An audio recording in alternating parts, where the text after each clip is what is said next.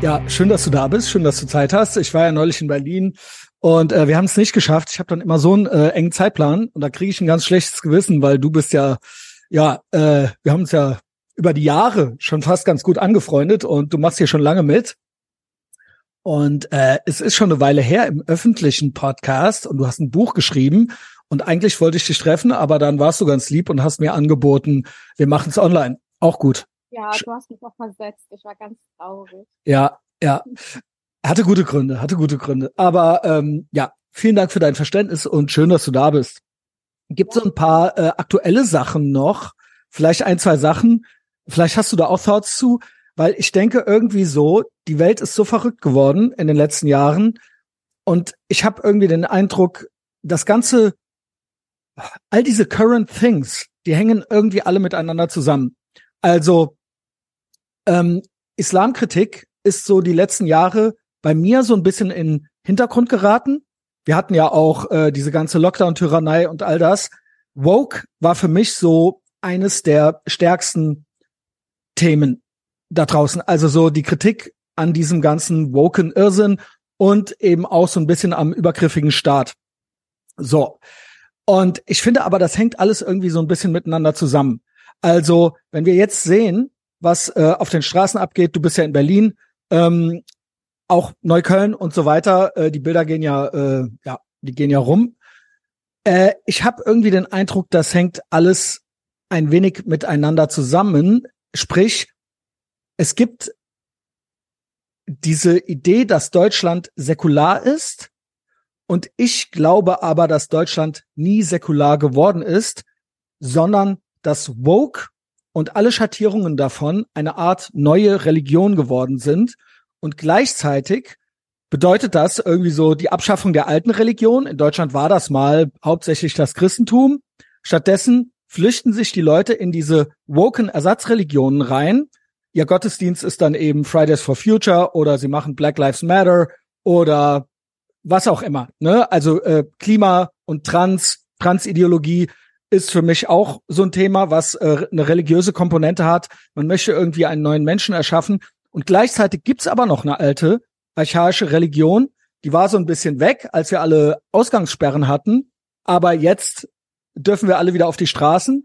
Und jetzt drängt der Islam wieder auch so mit da rein. Und es steht irgendwie so. Meine Analyse ist, dann übergebe ich dir mal das Wort.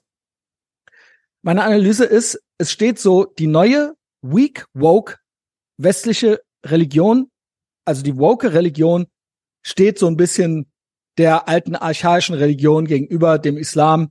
Und das ist hier irgendwie so im Moment der Endkampf. Wie findest du das, diese Analyse?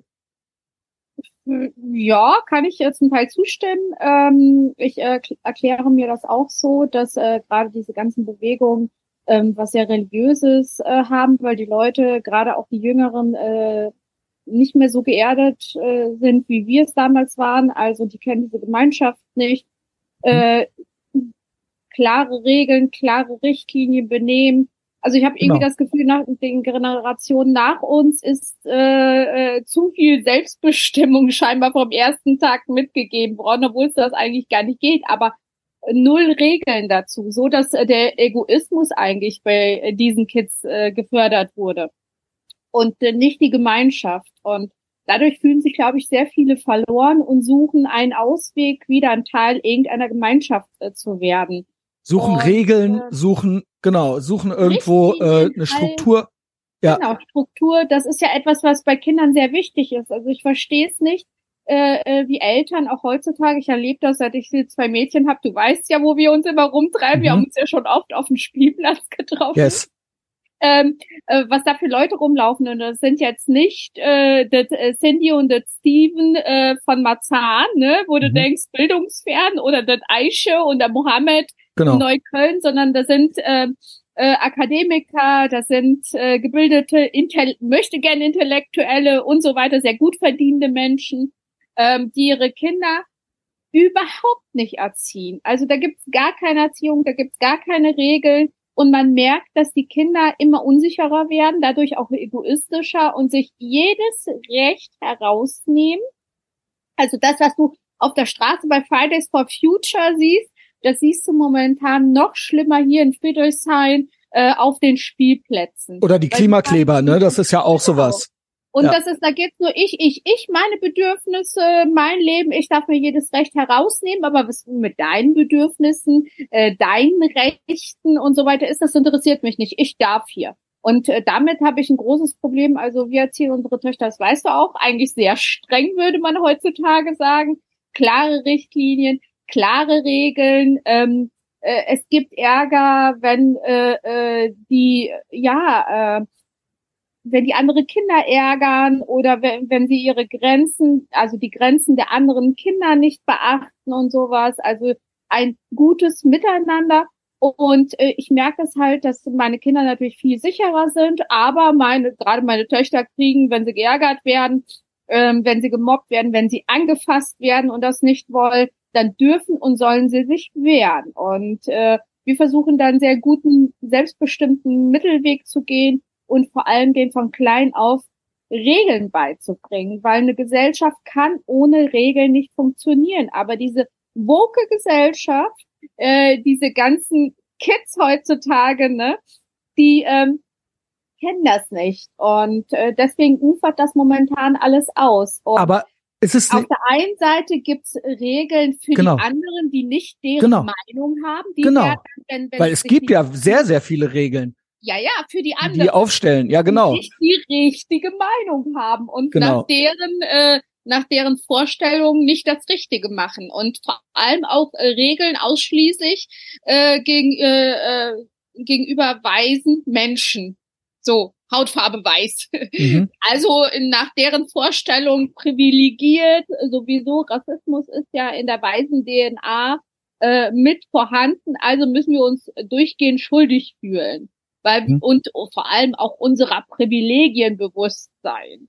Und das ist alles so absurd und dann stehst du da als Frau mit Migrationshintergrund, die in keiner privilegierten Familie aufgewachsen ist, äh, die ich weiß. Privilegien hat. Ich meine, du kennst ja, ne? Wir haben ja, ja und Sanna, erste Folge vor Jahren haben wir zusammen genau. auch über deine Story geredet. Du bist ja als äh, mit 17 schon ins Frauenhaus geflüchtet und 18, genau. Ja, 18, und dann, ja. Äh, stehen diese Menschen da und erzählen mir, ich müsste mir meiner Privilegien bewusst sein.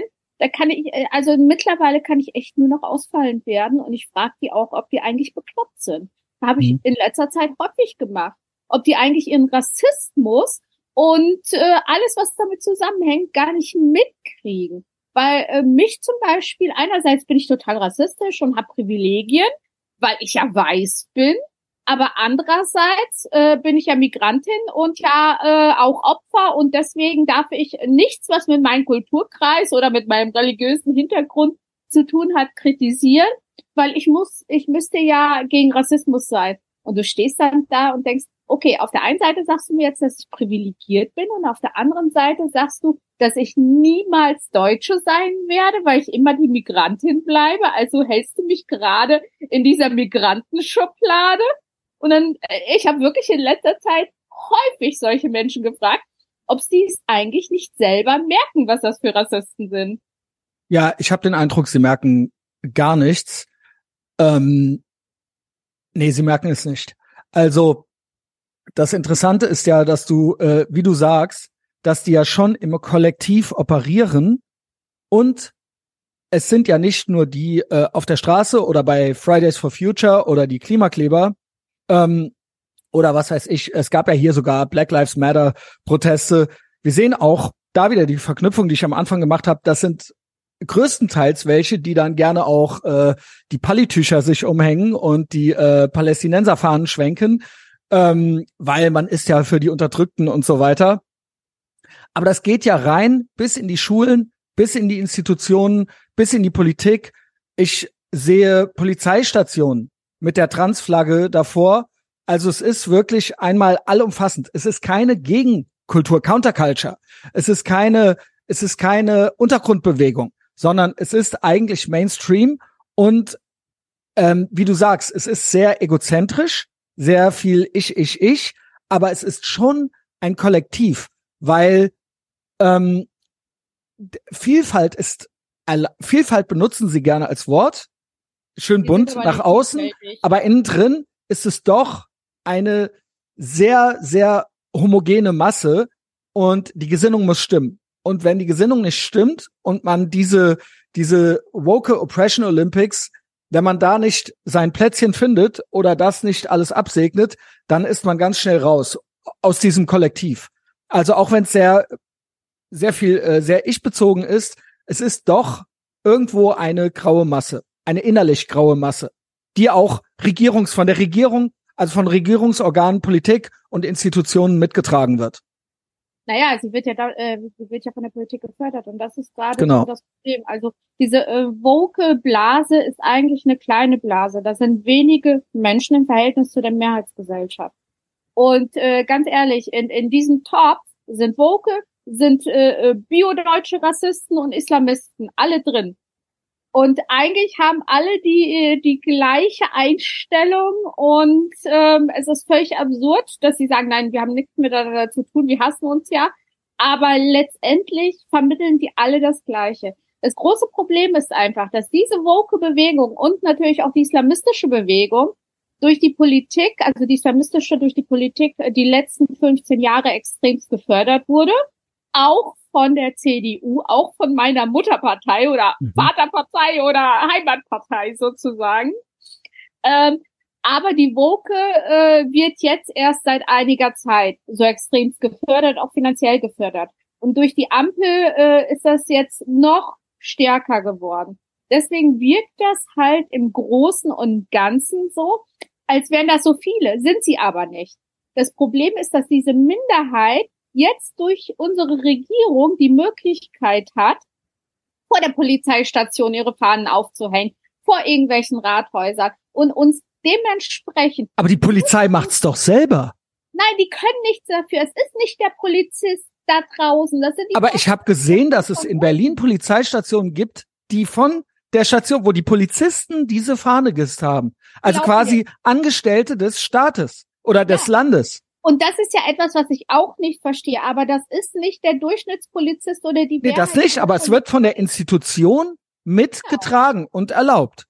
Und, und es gibt hier in NRW jetzt Queer-Beauftragte bei der Polizei. Intern, Äh, die gibt's aufpassen, äh, genau. ich weiß nicht, wie es in Berlin ist, aber die passen auf, dass die Gesinnung stimmt. Und Ja, aber das gibt auch, also tatsächlich gibt's das. das Genau. gibt's in Berlin und äh, schon länger. Äh, ich meine, wir sind in Berlin hier ganz schnell immer vorne dabei. Äh, ne? Am deutschen Wesen soll die Welt genesen. So in die Ja. Richtung geht Berlin. Hier, wir machen hier alles richtig und Genau. die Welt, der Deutschland muss nachziehen. Naja, aber Tatsache ist, dass wir, ich äh, oder wir haben ganz viele äh, Freunde bei der Polizei und äh, ich kann dir sagen, ich kann dir auch versichern, dass es nicht der äh, Polizist ist, der das entscheidet, was da passiert, sondern das äh, wird von ganz oben durchgegeben. Äh, Ja, vielleicht genau, genau, das meine ich. ich wir reden vielleicht ein bisschen aneinander vorbei. Ich meine Genau. nicht jeder Cop, nur es ist von oben verordnet. von oben. Und da kann, und deswegen finde ich das immer so gemein, wenn sich das so anhört, dass die Polizei, die Polizisten, die diese wirklich die Scheißarbeit draußen machen müssen, die sich beleidigen, zusammenschlagen müssen, äh, lassen müssen, alles Mögliche, trotzdem äh, dann die Schuld in die Schuhe be äh, geschoben bekommen. Aber es gibt doch trotzdem dahingehend ein Problem, dass diese Wokeness all diese Institutionen durchdringt und man auch als Polizist in diesem System drin ist. Und mittlerweile gibt es diese Beauftragten. Also die Ja. Polizei ist ja nur ein Beispiel. Man könnte auch andere Behörden nehmen. Ne? Ähm, das quasi, worauf ich hinaus will, ist, der Staat und die Länder und die Kommunen setzen es durch in den Institutionen und in den Behörden. Und das ist für mich äh, Ideologie und äh, es gibt diese religiöse Komponente, aber es gibt auch eine politische Komponente. Es ist ja eh nicht voneinander zu trennen. Und es ist gewollt und es wird mit Gewalt durchgesetzt. So, ob da jetzt der einzelne. Cop das möchte oder nicht, aber das ist die Message und das ist das Zeichen nach außen und mit diesen Queer-Beauftragten auch nach innen.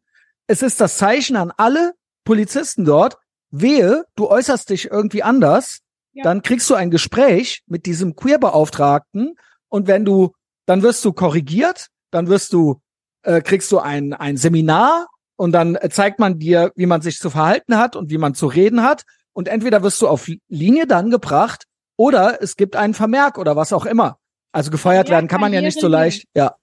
Vermerk Karriere hin, ganz einfach. Genau. Also ich, ich bin ich bin da ganz bei dir und ähm, wir haben wirklich äh, ein großes Problem, dass sich das überall durchsetzt und äh, gerade auch die jetzige Regierung ähm, Menschen, uns als Mehrheitsgesellschaft und die Mehrheitsgesellschaft ist natürlich äh, äh, Menschen, weise Menschen ohne Migrationshintergrund, aber zur Mehrheitsgesellschaft gehören auch Menschen wie ich, ja. äh, Menschen, die sich integriert haben und Deutschland als ihre Heimat sehen, ganz einfach. Und als ihre Heimat lieben. Und ähm, die uns alle bevormunden. Und äh, wenn wir uns nicht bevormunden lassen, und äh, vor allem auch diesen ganzen äh, Unsinn äh, fügen, dann werden die einfach exekutiert. Das bedeutet nicht, dass wir umgebracht werden wie in anderen Ländern. Da gibt's, äh, da sind, haben wir noch ein ganz gutes Rechtssystem und zum Glück auch schon vor. Gerade so noch, gerade.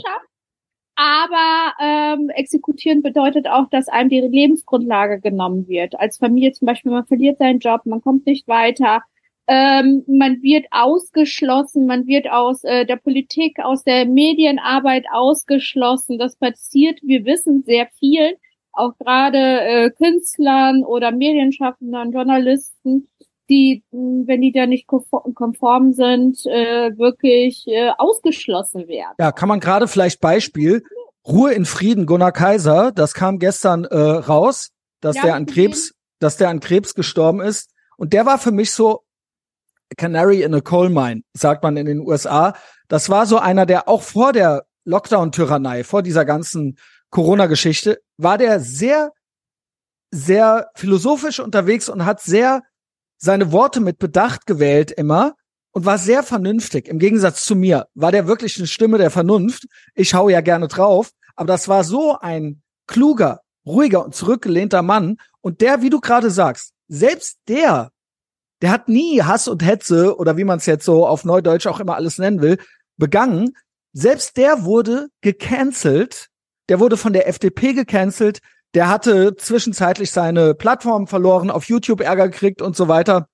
Das heißt, es ist mittlerweile, es war, ist seit Jahren schon so krass, dass du, sobald du nicht dieses kunterbunte Narrativ irgendwo unterschreibst, selbst wenn du die besten Worte dir auswählst und komplett vernünftig debattierst, wirst du unter Umständen weggemacht. Eine Debattenkultur dahingehend oder eine Meinungsvielfalt gibt es nicht. Also nochmal Ruhe in Frieden. Das war jetzt gerade so aktuell. Aber selbst der, der sollte bei einem FDP-Ding reden. Damals vor Jahren war das. Und der wurde gecancelt, weil es hieß rechts, AfD, weil es nicht woke genug war. Also, ja, weil der Fragen gestellt hat. Mhm. Und also das ist ja ein Be also dann sind wir so Leute wie wir, so Krawallwürste wie wir, ja erst recht irgendwie dann so die nächsten, ne? Also ähm, einerseits stimme ich dir zu. Das ist sehr schwierig. Man wird gecancelt, äh, aber andererseits äh, funktioniert in Deutschland zum Glück noch sehr viel. Also seit unser Buch rausgekommen ist, wir haben ja äh, PR-Videos gemacht, die null diskriminierend waren. Ähm, dann die Videos geteilt, diese kurzen PR-Videos die wurden dann auf verschiedenen Plattformen, entweder wurde die Sichtbarkeit sofort eingeschränkt, mhm. dass es da auf einmal keine Klicks gab, oder sie wurden wegen Hate Crime und Fake News äh, auf einmal äh, gelöscht. Mhm. Also völlig absurd. Aber andererseits ist, äh, wir haben in Deutschland immer noch eine Meinungsfreiheit und unsere Medienlandschaft und äh, die Möglichkeiten sind sehr vielseitig. Es ist dadurch schwerer geworden, die Mehrheitsgesellschaft, den Otto Normalverbraucher eigentlich äh, denjenigen, der das alles ähm, am Laufen hält, zu erreichen. Aber trotzdem haben die immer noch die Möglichkeiten. Natürlich bedeutet das für mich, dass ich, äh, äh, ne, weil ich unbequem bin und äh, weniger Jobs kriege, ähm, Lesung, Vermarktung und so weiter aber ich habe immer noch die Möglichkeit, mich zu äußern, ohne, naja, bis jetzt noch im Knast zu landen. Aber das kann mit dem Selbstbestimmungsgesetz kommen, weil ich zitiere, äh, in meiner Welt sind immer noch Männer Männer und ähm, ich zitiere also, Dunja Hayali, die sagte, Äh, ja, du darfst alles sagen. Du musst nur mit den Konsequenzen rechnen. Ja, die Frage ist, äh, äh, was ist noch okay an Konsequenzen und äh, was ist in einer liberalen, demokratischen Gesellschaft nicht mehr. Aber sind wir das noch? Also du sagst, es gibt eine Mehrheitsgesellschaft, die möchte das vielleicht, aber sind wir das wirklich? Ich meinte gerade so, Beispiel Gunnar Kaiser. Die Mehrheitsgesellschaft ist so. Die Mehrheitsgesellschaft ist Demokratie lieben, ja, liberal, offen. Ähm, und äh, weißt du, ich bin einerseits, es gibt Momente, wo ich echt total pessimistisch bin, aber äh, im Ganzen bin ich optimistisch, weil ich habe diese Mehrheitsgesellschaft äh, als eine wunderbare, tolle Gesellschaft kennengelernt, die mir als Frau und Migrantin sehr viel ermöglicht hat und auch Schutz gegeben hat und die Privilegien, die ich äh, scheinbar als weiße Frau von Geburt an habe, erst ermöglicht hat, dass ich so privilegiert leben kann. Ähm, aber das Problem ist, dass diese Mehrheit, äh, diese Minderheit momentan in der Politik sitzt. Und äh, wir sehen es jetzt an den Wahlen, dass die Mehrheitsgesellschaft, dass der Otto Normalverbraucher, der das Land am Laufen hält, die Schnauze voll hat vor Bevormundung, mhm. die sich von der, dieser kleinen Minderheit sich nicht mehr etwas diktieren lässt, was der Realität gar nicht, noch nicht mal nah ist. Also so völlig absurd. Die Mehrheitsgesellschaft wählt aus Protest leider die Wahl, also nach meiner Meinung nach natürlich die falsche Partei, weil ich bin einfach der Aber Meinung, es gab ja bis jetzt, bis jetzt, jetzt gibt's ja die Wagenknecht noch. Die hat aus dem Stand, ja, es gab diese. ja noch äh, eine, also ich habe mir das gestern auch angeguckt äh, zwischendurch, weil ich habe äh, noch gearbeitet und einige Interviews geführt, deswegen konnte ich nur zwischendurch reingucken. Also vom Prinzip her wäre das für mich äh, die Wagenknecht-Partei, wenn die wirklich aus Echt? dem Verein eine oh. Partei machen könnten. Warte aus, warte, warte, lass mich aussprechen. Sozialismus. Also, Christian, sind wir schon okay. wieder dabei, dass wir die Leute nicht aussprechen lassen. Nee, Entschuldigung. Weißt, wo ich dich finde, Junge. Jo. So, ähm, also die Wagenknecht-Partei, ich bin eigentlich sehr links und sehr sozial. Ich finde schon, äh, dass, ein so, äh, dass wir ein gutes Sozialsystem haben und äh, das bau ausbauen könnten für, für Menschen, die wirklich Hilfe brauchen und nicht können. Ähm, also so, so, ne, aber trotzdem Kapitalismus ist auch geil, weil wenn man viel arbeitet und arbeiten will und was erreichen will, dann, äh, ne. Ja, und irgendwo muss das Geld ja herkommen, ne? Genau. Also wir, wir haben eigentlich ein gutes System, aber ich, ich wünschte mir in vielerlei Hinsicht, dass unser Land etwas sozialer werden würde für Menschen, die wirklich Unterstützung und Hilfe brauchen. Und da sehe ich, dass äh, vieles uns in den gerade in den letzten Jahren abhanden gekommen ist. Aber das ist ein anderes Thema. Was Migration und sowas angeht, da kann ich nur zustimmen. Wir brauchen eine geregelte Migration und wir brauchen zwar keine Obergrenzen, weil Obergrenzen sind unsinnig, aber es muss vernünftig abgeschoben werden und alles drumherum. Aber ich habe einen gro großen Bauchschmerzen äh, mit dieser Russland-Nähe. Bei der AfD oder bei der Wagenknecht? Bei der Wagenknecht. Ich bin jetzt gerade ja, bei der okay. Wagenknecht. AfD, mhm. also darüber müssen wir jetzt wirklich nicht sprechen. Ähm, also es ist, es ist a thing auf jeden Fall. Es sind ja. die beiden Parteien, die quasi nicht der, die klassischen, die die Opposition sind, dann am Ende. Naja, also Ob es einem gefällt oder nicht. Hat ja jetzt erstmal keine Partei gegründet. Rein rechtlich ist sie keine Partei. Mhm. Ja, 24, ne? Ah, wenn, äh, wenn es, äh, wenn die es schaffen, aus äh, dem Verein heraus eine Partei zu gründen, eine richtige Partei zu gründen, die man wählen kann rein rechtlich, dann wird sie wirklich eine Gefahr für die AfD. Und das finde ich erstmal nicht schlecht. Aber für mich, obwohl ich hier in mancher Hinsicht äh, zustimme, äh, kam mir dieses Gespräch, äh, die Presseerklärung gestern total allglatt vor. Sie hat sich nicht zu 100 Prozent zu etwas äh, äh, äh, ähm, zu 100 Prozent zu etwas geäußert, also für etwas und sie hat sich auch nicht zu 100 Prozent von irgendwas distanziert. Deswegen ist es für mich äh, ja keine Alternative. Ich will endlich Politiker, ganz ehrlich, wie es früher war. Ich Na, Merz hat jetzt was gesagt, ne? Hast ja, du es mitgekriegt? Ganz ehrlich, der Merz sagt was und dann sehen wir, was die CDU hier in Berlin macht. Die unterschreibt im Koalitionsvertrag völlig absurdes, inklusive Selbstbestimmungsgesetz und den ganzen mhm. Mist. Eigentlich genau. das, äh, was, was äh, dem der Partei eigentlich total widerspricht. Und in NRW ist es doch genauso, was der Wüst macht. Ja, Wüst also, ist ja äh, für mich ein Kack. Also total. Merz ist immer so. Für mich hat ist der auch unwählbar. Und mir Genau. blutet das Herz, das nach Laschet, wo ich dachte, ja, endlich mal geht's bergauf, Laschet weg mit seinen ganzen Islamfreunden und sowas. Ja. Und dann kommt der Wüst, Also der, den anderen Unsinn mit. Und du denkst so, okay, ist meine Partei eigentlich noch wählbar? das ist eben, da, das, da wollte ich drauf hinaus. Da wollte ich drauf hinaus. Also gibt es eigentlich ja nur, falls es die Wagenknecht irgendwann gibt und die AfD, das sind ja dann die einzigen beiden anderen über fünf Prozent. Potenziell. Potenziell. und das das heißt, was sollen die ja- Leute denn wählen? Ne? Ja, das also, ja, Das ist ja das Problem. Also es ist ja nicht so, dass jetzt auf einmal alle Nazis sind oder so. viele Ja, alle Nazis sind Genau. Querdenker oder Genau. was. Weißt du, Nazis, Querdenker, Woke, Islamisten, das ist eine Minderheit. Das sind alles Minderheitenblasen. bin aber- auch Querdenker. Bekommen, genau, die bekommen ein, nein, du bist kein Querdenker. Bin Corona-Leugner und Klimaleugner, okay? ähm, naja, aber weißt du, die Leute wählen aus Protest. Und zwar nicht, weil sie auf einmal alle Nazi geworden sind oder ihre Nazi-DNA entdeckt haben und jetzt Ja. ausleben können, sondern weil sie aus Protest wählen. Und Protest wählen bedeutet nicht gar nicht wählen, weil das macht sich nicht bemerkbar, das juckt die nicht. Aber eine Partei wählen, die man, äh, die den anderen wehtut. Und obwohl man gar nicht so dahinter ist, weil die wenigsten, auch wenn ich mit denen spreche, ich kenne einige AfD-Wähler, Ich auch. Äh, mit denen spreche, sagen die, nee, eigentlich äh, Parteiprogramm, erstens wissen sie zum Teil gar nichts vom Parteiprogramm, zweitens finden sie das auch alles doof, aber Protestwahl muss wehtun.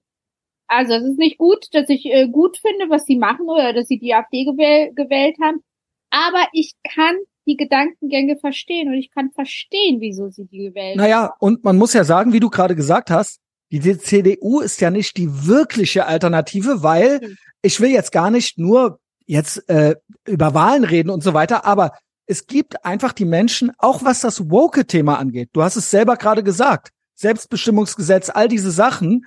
Selbst da ist die CDU irgendwo am Mitmachen. Und die Menschen suchen etwas, was sich dem entgegenstellt, weil du sagst ja, viele, viele Menschen möchten das nicht. Und es gibt halt einfach nicht viele. Die meisten Menschen in Deutschland möchten das nicht. Egal mit wem du sprichst, die wollen das nicht. Das sind eine verrückte Minderheit in den Städten, eine woke Minderheit, die alle anderen terrorisieren. Nichts anderes ist das. Ja, aber äh, sie machen ja, sie machen dann die Politik, ne? Also und Aber das ist ja also das und Problem. das geht ja bis in die Schulen. wollen. Ja. Aber also wir haben wir haben ja, Edda ist ja, du weißt ja, jetzt in die Schule gekommen. Genau, erzähl mal ein bisschen. Ähm, wir haben äh, tatsächlich habe ich lange nach einer Schule gesucht, weil das für mich gar nicht in Frage kam. Mhm. Ähm, wenn die irgendein Gendergedöns haben, irgendwelche Klimaprojekte und alles. Ne? Also Viel Glück in Berlin, was anderes zu finden oder in Köln Ja, jetzt hier, ne? sehr schwer, was zu finden, Mhm. ähm, weil für mich das nicht in Frage kommt. Politik hat, wenn überhaupt, im Politikunterricht was zu suchen. Und das haben sie nicht äh, unbedingt in der Grundschule. Und alles andere, ich möchte keine Ideologie, sondern ich möchte, dass sie einfach ganz normal gebildet wird. Punkt. Und äh, wir haben tatsächlich, es war hart, äh, äh, eine Schule zu finden, aber wir haben eine Sportschule gefunden. Und auf dieser Sportschule äh, ist Edda jetzt. Die hat jeden Tag Sport, die hat, äh, äh, das ist äh, gut durchmischt, ihre Klasse. Da sind auch viele mit Migrationshintergrund, aber nicht nur mit einem Migrationshintergrund, sondern von Asiaten bis äh, zu arabischstämmigen, äh, türkischstämmigen. Sie als äh, Deutsche mit halben äh, albanischen Wurzeln äh, und dann gibt's auch einen Fritz, Max und äh, was auch immer, ne, die Emma. Und äh, also super und der Fokus liegt wirklich auf gemeinsam und Sport, ganz viel Sport, Teamsport Gut. und äh, ich glaube, da müssen wir wieder hin. Wir müssen die Politik aus den Schulen wieder heraus. Ich kenne das zum Beispiel von früher gar nicht. Ich weiß nicht, wie das bei dir auf der Schule war, aber wir hatten keine Aufrufe zur Demo oder irgendwelche komischen Projekte. Nicht so krass. So wie es Also jetzt ist, dass nicht. im Prinzip äh, die Schulen ja der verlängerte Arm schon von Fridays for Future sind und auch ja auch was diese ganze restliche Woke-Ideologie angeht, Gendern und so weiter und so fort. Da ist es ja, da ist ja früh Indoktrination, kann man sagen. Ich sage immer, das Bildungssystem ist eigentlich komplett bankrott und korrupt. Bestenfalls ich mache eine Verallgemeinerung, äh, Verallgemeinerung jetzt. Äh, ich freue mich, dass ihr eine gute Schule gefunden habt. Aber bestenfalls werden die Kinder irgendwie verwahrt, damit die Mama irgendwie auch arbeiten gehen kann und Steuern zahlen kann. Aber schlimmstenfalls, und das ist meistens der Fall, ist es Indoktrination. Also das eigentliche Lernen steht gar nicht mehr so im Vordergrund wie das politische und das ideologische. Und das ist einfach, das zieht sich von der Grundschule durch die weiterführenden Schulen und dann natürlich bis in die Universitäten rein. Ja, also dass die ganzen Geisteswissenschaften und so weiter sind ja durch und durch ideologisch und woke. Und das ist einmal von klein bis von klein an bis ins Erwachsenenalter. Und da stimmt die Ideologie. Mir wäre es auch als Kind gar nicht eingefallen, mit meinen Lehrern auf eine Demo zu gehen, freiwillig, aber hätte ich gar keine Lust zu gehabt. Lehrer damit das gar nicht gesehen hätte oder was auch immer. Ja, also ne, mit den Lehrern und dann, wenn die Eltern und die Lehrer für was waren, dann war ich eigentlich immer schon dagegen so. Aber das ist ja heutzutage, keine Ahnung, alle scheinen auf einer Linie zu sein. Also man feiert sich irgendwie als Counterculture, aber es ist alles eine ideologische Linie bis in die Politik rein. Pädagogik, ja. alle sind auf Linie. Alle sind irgendwie grün, alle sind irgendwie woke, alle sind irgendwie Regenbogenfahne. Es ist, ja, es ist ja. so ein Einheitsbrei. Aber das, weißt du, das, das wirkt ja nur so. Ich meine, wir kriegen es natürlich besonders mit. Erstens, weil wir in großen Städten wohnen ja. und äh, zweitens, weil wir uns natürlich politisch in diesen verdammten Blasen bewegen.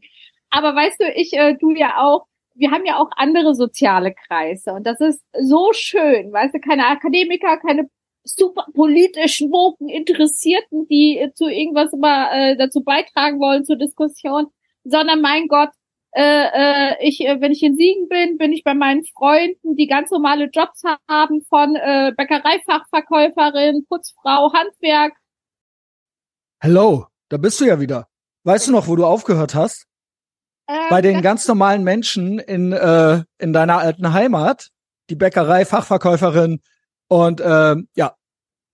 Also äh, äh, das Gute ist ja, dass ich wirklich in diesem sozialen Kreis auch lebe und einfach auch eine ganz andere Welt mitkriege und mich auch damit wieder erden kann.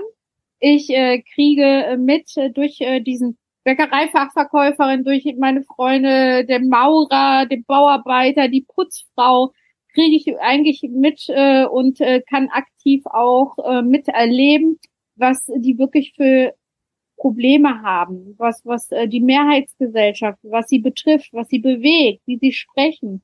Und ähm, wenn ich dann wieder nach Berlin komme oder in unsere politischen Blasen eintauche und dann wieder versuche, irgendwie zu erfahren, was da los ist oder wieso sie jetzt gerade wieder total durchdrehen, oh, dann nervt mich das, weil das ist wirklich so ein Blasending und so eine Minderheit.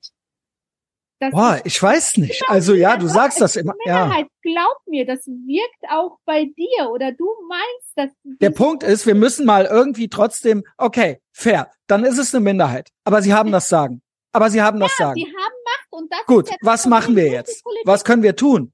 wir können sie abwählen. Das Einzige, was wir tun können, ist uns die Stimme nicht nehmen lassen als Mehrheitsgesellschaft. Wir müssen die Mehrheitsgesellschaft aufklären.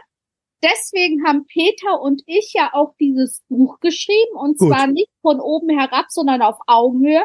Wir haben nicht nur übers Gender, natürlich haben wir auch das äh, Gendern, um das Bild zu vervollständigen, mit reingenommen. Aber wir haben uns äh, auf die Medienlandschaft konzentriert. Wir haben äh, auf die Auswirkungen auf die Politik und gleichzeitig auf unsere Gesetze und was das für uns alle bedeutet, äh, aufmerksam ge gemacht. Und dann nicht nur auf Erzähl gerne ein bisschen. Sachen, sondern äh, an Alltagsbeispiel. Mhm. Medienlandschaft, also es kann, äh, nehmen wir die Medienlandschaft. Wieso sehen seit ein paar Jahren die Filme oder die Shows so aus, wie sie aussehen? Wo du denkst, okay, wir haben, äh, äh, es wird im Film es gibt Diversity-Checklisten, zum Beispiel bei der Filmförderung. Schleswig-Holstein, mhm. Filmförderung geht ganz, seit Jahren ganz offen damit rum.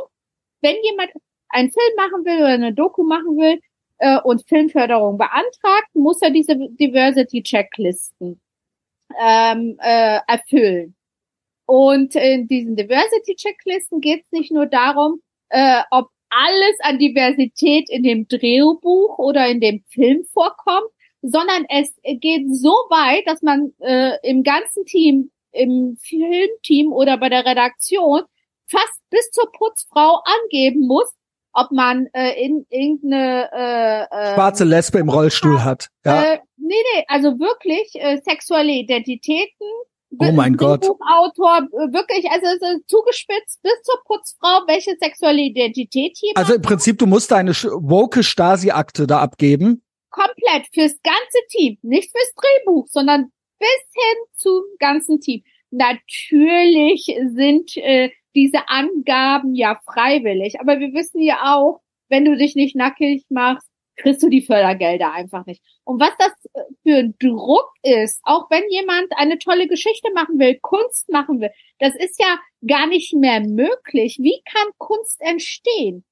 Wie ja, beziehungsweise der ganze deutsche Medienbetrieb ist ja im Prinzip Crony Capitalism. Das heißt, die Filmförderungen stecken mit drin, aber genauso auch das ganze Mediensystem, die ganzen Plattformen von den öffentlich-rechtlichen will ich gar nicht erst äh, anfangen, aber auch der ganze Kinobetrieb, alles ist in Deutschland von GEMA bis ähm, ja genau bis zu den Plattformen ist alles irgendwo um zwei Ecken rum hat mindestens der Staat oder haben die Länder die Finger so mit drin. Und wenn du hier stattfinden möchtest, egal ob im Radio oder ähm, im Kino oder im Fernsehen, Mittlerweile mischt sich der Staat ja sogar in die freien Plattformen ein, YouTube und so weiter. Ne, es gibt Gesetze, äh, jetzt seit neuestem äh, äh EU auch ähm, Digital Services Act und so weiter.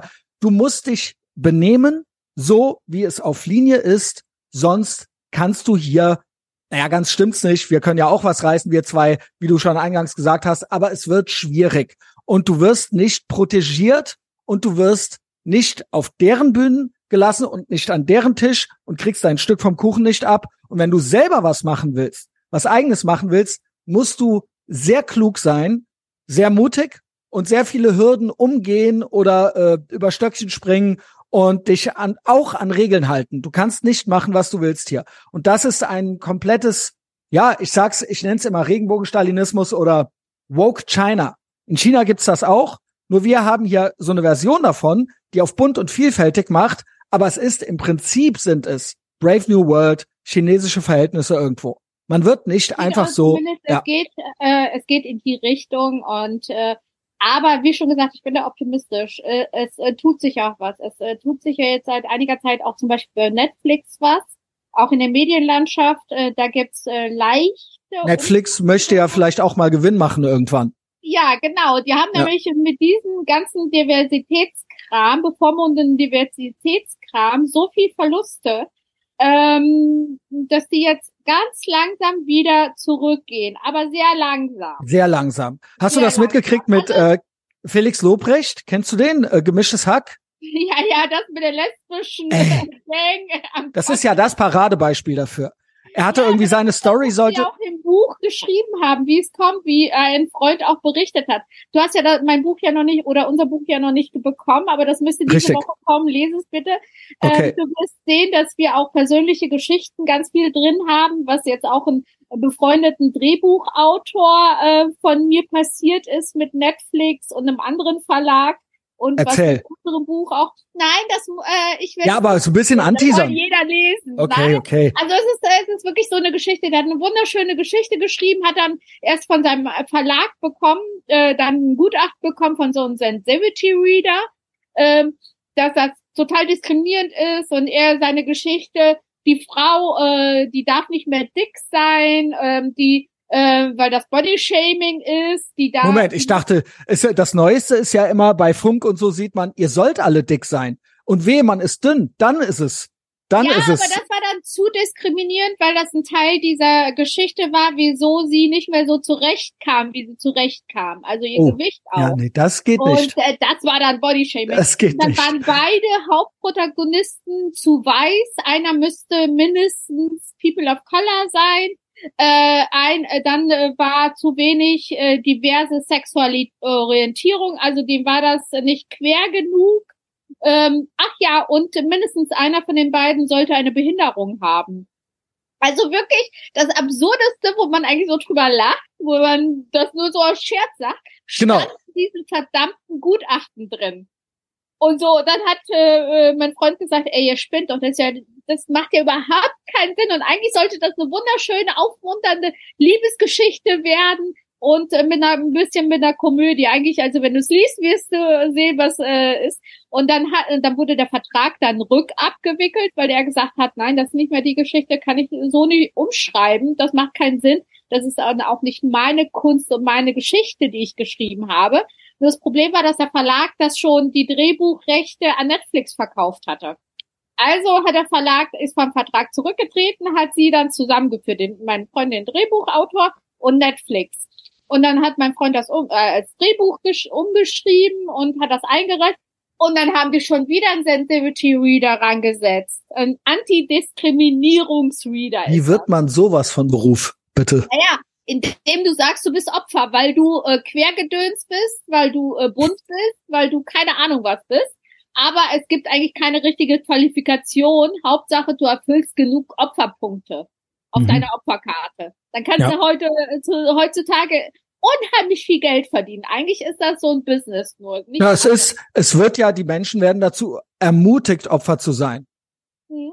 Also man wird quasi alles außer straight white male. Wenn du straight white male bist, dann ist das ist das Schlimmste naja, und dann geht's los. female. Ja, female ist also, zweit Platz. Ich sag immer, zwei next in line sind Females, ähm, wenn sie wenn sie selber was geschissen kriegen wenn sie Lost sind, wenn sie Hexen sind, wenn sie ähm, Free Palestine da irgendwo rumtitschen. Ich bin rothaarig. Ähm, genau.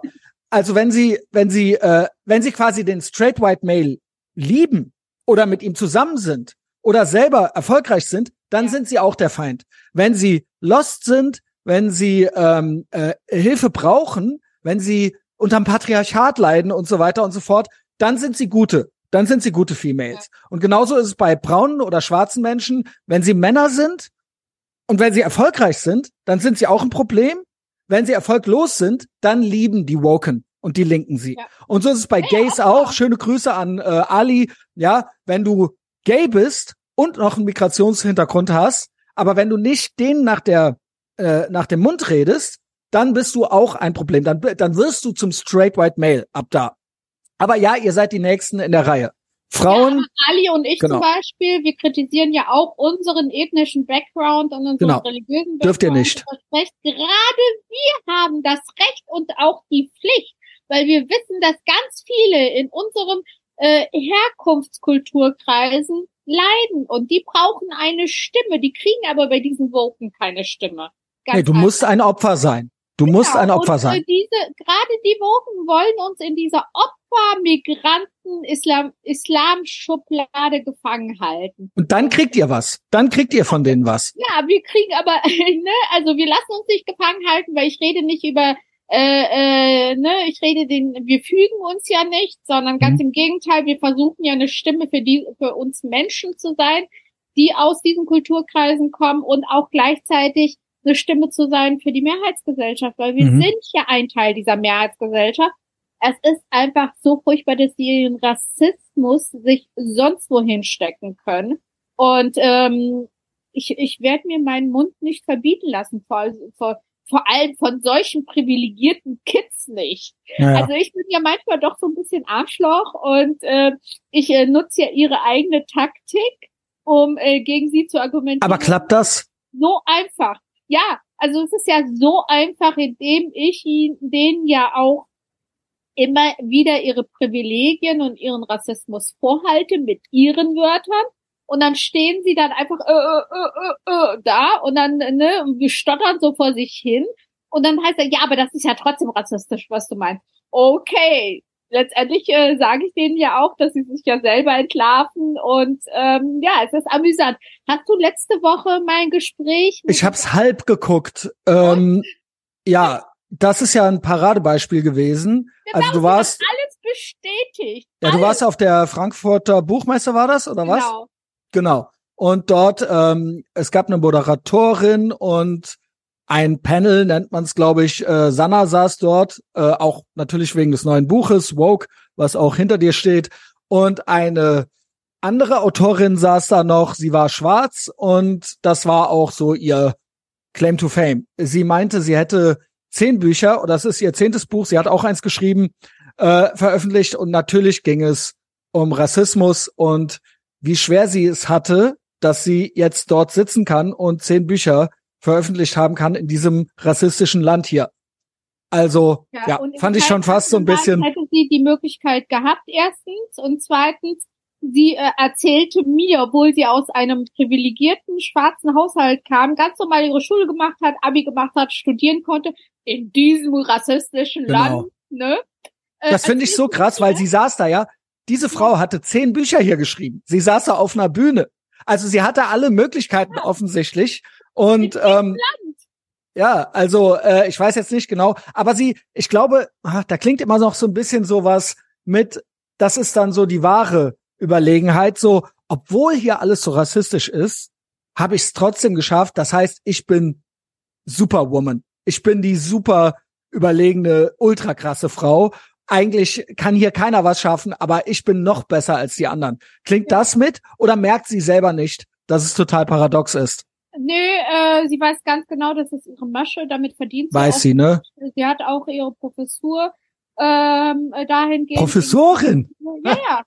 Ähm, und die lehrt auch zu Diskriminierung und antikolonialen Gedöns. Und ähm, ihre Meinung ist halt auch, äh, dass äh, Rassismus in unserer DNA liegt, in unserer weißen DNA liegt. Und äh, gleichzeitig sagt sie, weiß und schwarz ist keine Hautfarbe, aber ich als schwarze Frau, das hat sie ja immer wieder erwähnt. Mhm. Und ähm, äh, es gibt für sie auch nur zwei äh, Feminismus. Es gibt den weisen Feminismus, der nur für weise Frauen einsteht und kämpft und äh, schwarze Frauen nicht mitdenkt und äh, diskriminiert. Und es gibt den schwarzen Feminismus, der für alles einsteht. Mhm. Und äh, das ist einfach pure Spaltung, das ist pure Diskriminierung und das ist auch total rassistisch. Das habe ich auch zu ihr gesagt.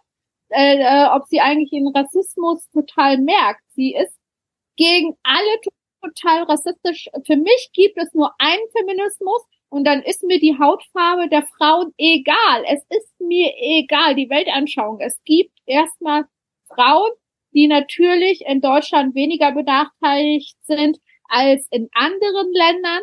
Aber es gibt noch teilweise Benachteiligungen und die müssen angepackt werden. Und wir also gerade auch die Woke und Queere. Gerade auch in der Migranten-Community, das meinst du ja wahrscheinlich auch, ne? Ja, natürlich, ja, ja, ja. Also das ist jetzt, äh, ne, also jetzt zusammengefasst, äh, weil das würde jetzt ausatmen, wenn ich jetzt. Weil ich sag mal, rechtlich haben ja Frauen alle Rechte hier. Sonst, ja, sie darf ja alles, sie darf ja alles hier. Genau. Also wir dürfen rein rechtlich. Es gibt natürlich in der Realität noch kleine Benachteiligungen und äh, die werden tagtäglich äh, auch angegangen, auch von diesen weisen Feministinnen. Aber mich hat das so sauer gemacht, dass die weiße und schwarze Menschen so gegeneinander ausspielt und so einen offenen Rassismus auslebt und auch so einen offenen, äh, so offen rassistisch gegen Feministinnen in Deutschland, auch gegen die Urfeministinnen in Deutschland ist. Ganz ehrlich, eine, hätten wir eine Alice Schwarzer nicht gehabt, hätten wir die ganzen alten Feministinnen nicht gehabt, diese Weißen, es sind nicht schwarze Feministinnen, die rausgegangen sind hier in Deutschland, die geschrien haben. In den USA war es anders, darüber müssen wir nicht sprechen. Wir reden aber über Deutschland. Und wir haben hier ein ganz anderes System oder auch einen anderen Rassismus als der, der in den USA ausgelebt wird und äh, ausgelebt wurde. Aber Tatsache ist, dass wir diesen weißen Feministinnen, die jahrzehntelang schon gekämpft haben, dankbar sein müssen. Auch eine schwarze Frau, die hier in Deutschland zehn Bücher schreiben konnte und äh, wir als als äh, äh, Frauen mit einer Eth mit einer anderen ethnischen äh, Herkunft, wir müssen den Frauen dankbar sein und ihnen nicht nur Rassismus vorwerfen. Ganz es ehrlich, sonst hätten wir gar nicht die Möglichkeit gehabt, weil alle drei hatten einen anderen ethnischen Background und auch eine andere Migration sogar auch die Moderatorin ist ja ähm, ähm, von der Migration her eine Kroatin gewesen oder ist Kroatin.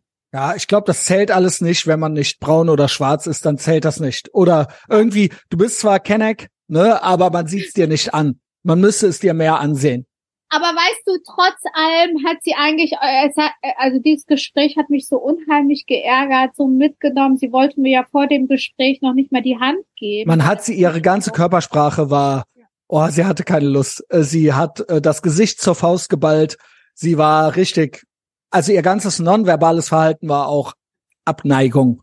Also ich, ich war wirklich nicht abgeneigt am Anfang. Ich habe versucht, immer wieder mit ihr zu reden, versucht, einen Dialog zu führen. Das ist gar nicht möglich. Also das ist wirklich diese woke, bildungsbonierte Besserwisserei.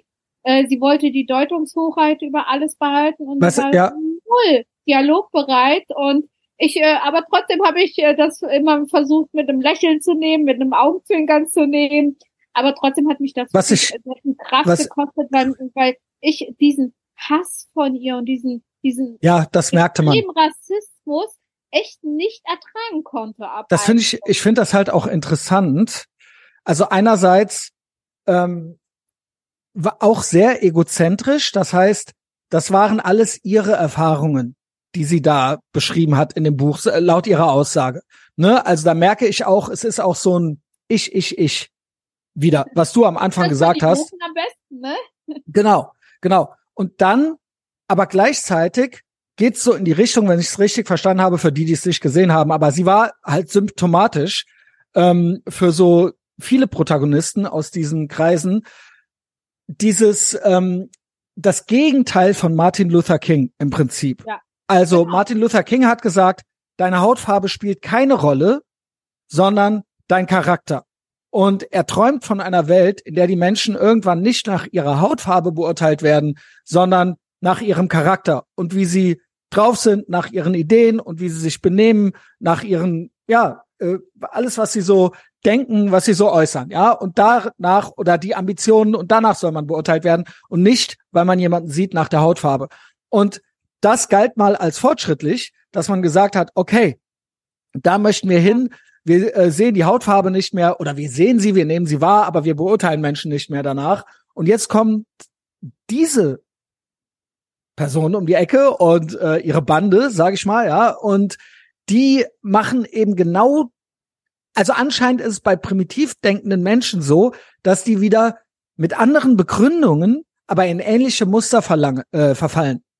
Also es scheint einerseits bei Woke so eine religiöse Komponente zu geben, also äh, die Abwesenheit traditioneller Religionen und dann diese neue Religion, diese diese woke Religion und dann eben auch dieses archaische Denken, man müsste Menschen nach Hautfarben trennen, man müsste Menschen segregieren und auch vor allen Dingen nach Hautfarben beurteilen, auch nach Geschlecht und so weiter nach und so fort. Nur wer angeblich, äh, also das kam bei ihr ja so raus, äh, sie akzeptiert äh, nur das Wort von Akademikern und nur die dürfen sich äh, zu bestimmten äh, äh, Themen äußern oder ihre Gefühle mitteilen. Sie hat ja mehrfach darauf hingewiesen, dass sie promovierte Professorin ist. Ja, aber in so einem Und, äh, Clown-Fach halt eben, ne? Das so, ab, äh, so abartig, so eine Einstellung. In meiner Welt hat jeder das Recht, sich zu äußern. Wie schon gesagt, äh, der Also promovierte Professor hat das Recht, äh, genauso wie die äh, migrantische Putzfrau, die Analphabetin ist. Hat das also es Recht, ist äh, es, zu dieses äußern. dieses Movement ist auch total elitär, sagst du damit, ne?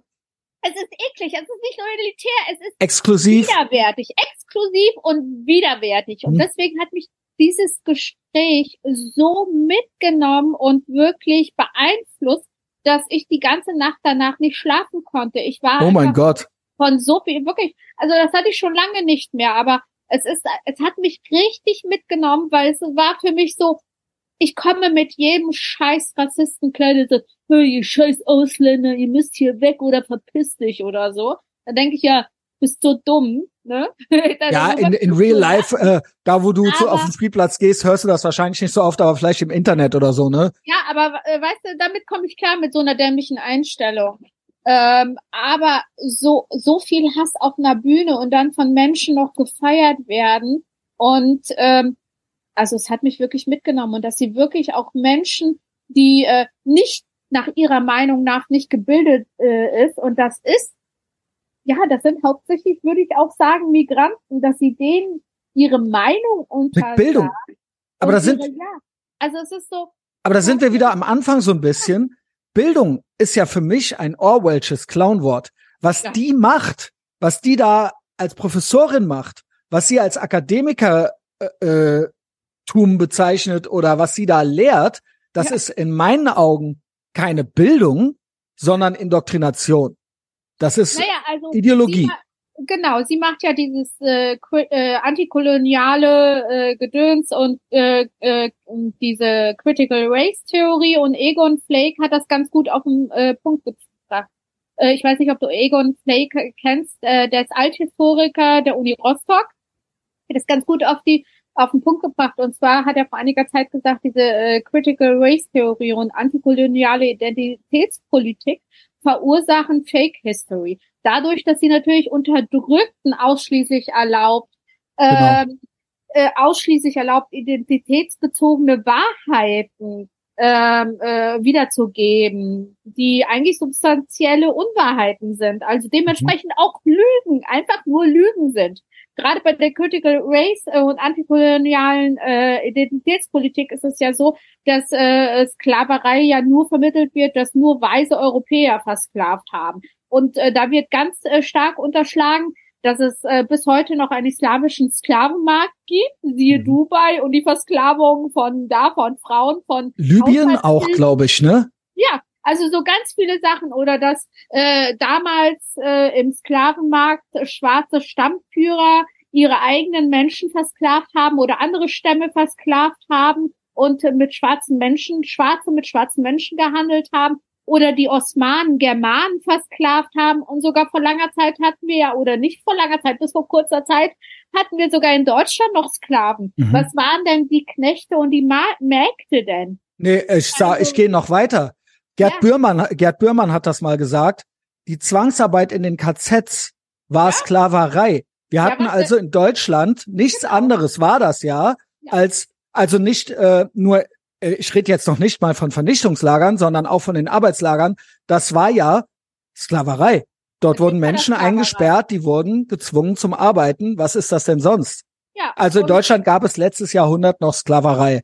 Genau, und bei dieser Adi, äh, wenn man sich aber anguckt, antikoloniale Identitätspolitik, die natürlich auch momentan Israel ja vorgeworfen wird, Genau. ähm, ist halt einfach eine Fake History. Und das ist etwas, solche Menschen lehren an den Unis sowas. Und ich finde find das ganz gut. Also bis jetzt äh, hat er noch seine Stelle, der Egon Flake. Mal gucken, was da noch passiert. Aber als Althistoriker, wer könnte darüber besser aufklären? Aber da, aber da bin ich der Meinung, sie meint nicht Akademiker. Sie meint Leute, die mit ihr ideologisch auf einer Linie sind. Mit denen möchte sie reden. Mit dem Egon Flake möchte sie bestimmt auch nicht reden, obwohl der ein Akademiker nee, weil ist. Der ist ja nur Rassist. Der ist Genau. ja nur Rassist. Punkt. Also, ne, weil sie ja auch nicht, erstens nicht auf äh, Linie ist und zweitens, weil der, der einfach zu weiß ist und dementsprechend ja gar- nicht das Recht hat, als weiser Cis-Mann was zu sagen. Das ist schon das Problem. äh, Wenn er sich ein Kleid anzieht, er muss sich ein Kleid anziehen, dann geht's. äh, dann geht's. Und die Georgine Länge Kellermann nicht ganz Style. Vergessen. Aber naja, also äh, zumindest haben wir in unserem Buch, Peter und ich, versucht, diese verschiedenen Bereiche uns äh, wirklich zu, durch, äh, die, zu durchleuchten, äh, auf Augenhöhe mit dem Leser, mit jedem Leser. Alltagsbeispiel zu nennen. Ich mache jetzt noch mal ein bisschen PR. Ja, gerne, klar. Äh, auch einfach aufzuklären, was das für jeden Einzelnen nachher, ob er im politischen äh, äh, Betrieb ist oder sich politisch aktiv äh, äh, ist oder nicht, versuchen zu erklären, dass das früher oder später jeden Einzelnen auch selber betrifft und äh, dass jeder das Recht hat, sich zu äußern. Und ich hoffe, dass das Buch gekauft wird, um dadurch wir ganz viele Menschen erreichen können. Und ähm, Tatsache ist, dass ich mir meine Stimme von keinem nehmen lasse. Das habe ich äh, schon als Kind nicht in der islamischen Kultur, in der islamischen Welt. Das werde ich erst recht nicht von äh, irgendwelchen privilegierten weißen oder schwarzen Kids mir auch nicht nehmen lassen, weil es geht hier jetzt nicht nur um meine Rechte als Frau und als weiße Frau, sondern es geht auch um die Rechte meiner Töchter und deswegen bin ich dann noch eher verpflichtet und vielleicht werde ich auch deswegen noch lauter werden, weil ich möchte nicht, dass meine Töchter in 10, 15 Jahren wieder bei Null anfangen müssen, ganz ehrlich. Naja, ja, sehe ich genauso. Äh, ich finde auch Lass uns mal was, was äh, Amüsantes gerne.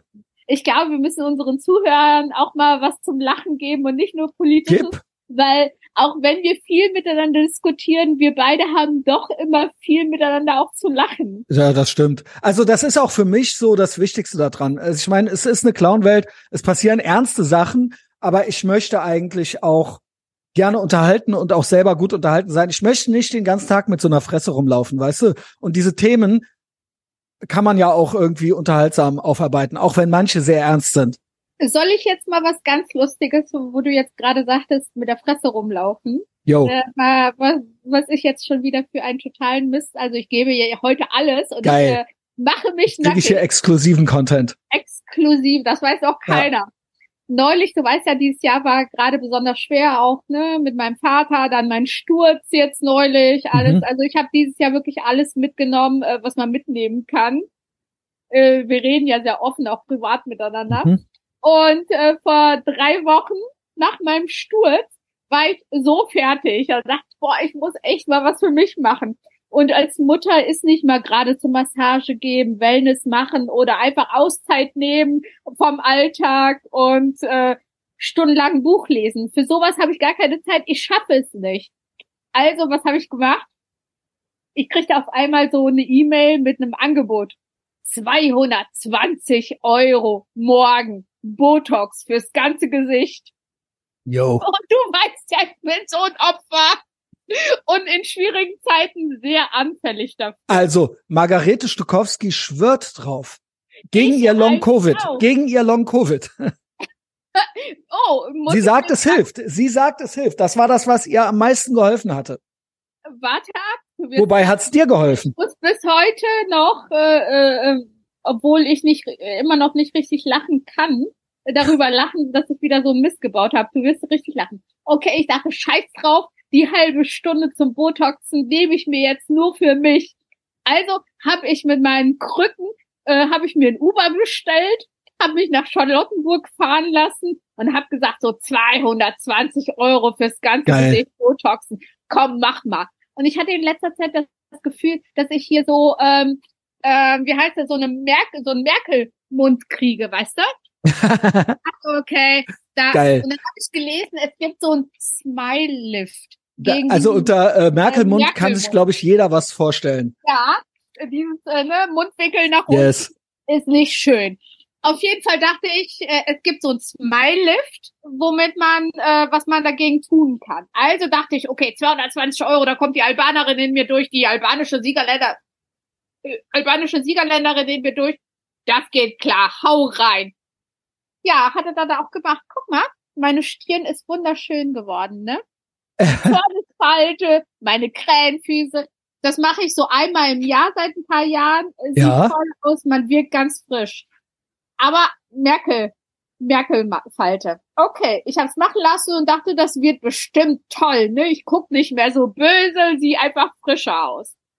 Drei Tage später, als der Botox-Engel dann zu mir kam, das wirkt ja erst so nach drei Tagen, sieht man langsam es kommen, bin ich morgens aufgestanden und äh, gehe ins Wohnzimmer und dann steht Jörg da und guckt mich an, also meine schlechtere Hälfte, für die, die das nicht wissen, ähm, und sagt so, was hast du denn gemacht? Ja, so wie, was habe ich gemacht?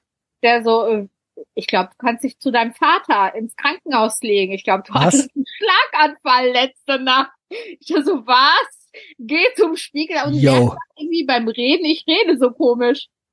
Oh nein. Ich hab, ich krieg bis heute nicht mehr die Mundwinkel so richtig. Fuck. Und Das war an dem Tag richtig Dein Ernst? Mir ist es nicht aufgefallen. Mir ist es nicht Ja, aufgefallen. Glück, ne?